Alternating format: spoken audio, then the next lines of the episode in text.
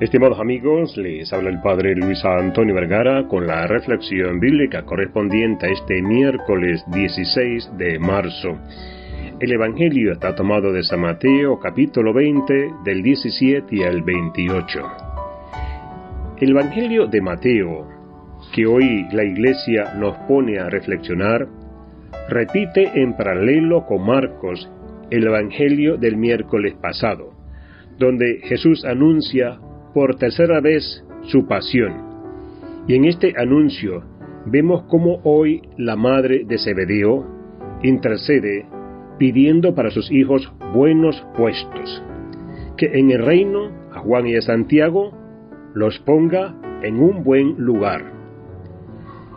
En una ocasión decíamos que esta es una mirada miope, corta, de los discípulos y también de la mamá de los Zebedeos, igualmente que de los otros diez, dice el texto, porque se indignaron.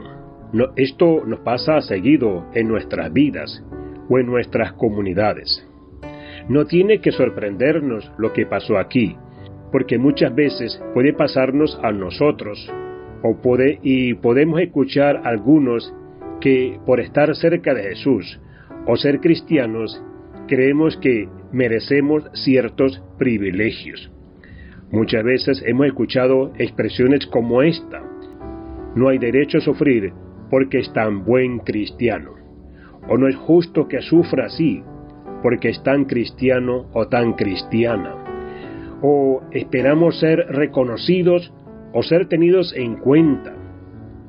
Muchas veces parece que ser cristiano da ciertos derechos frente a otros, o evitar ciertos sufrimientos por ser seguidores de Jesús.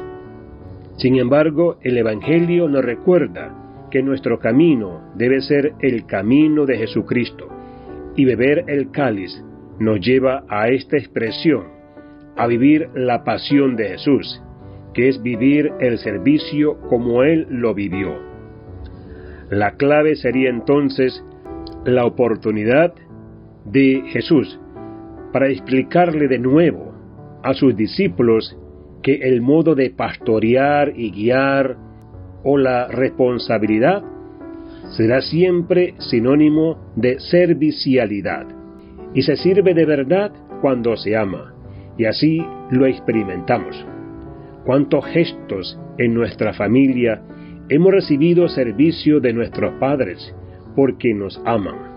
O la autoridad se gana haciéndose servicio o haciéndose ofrenda porque se ama.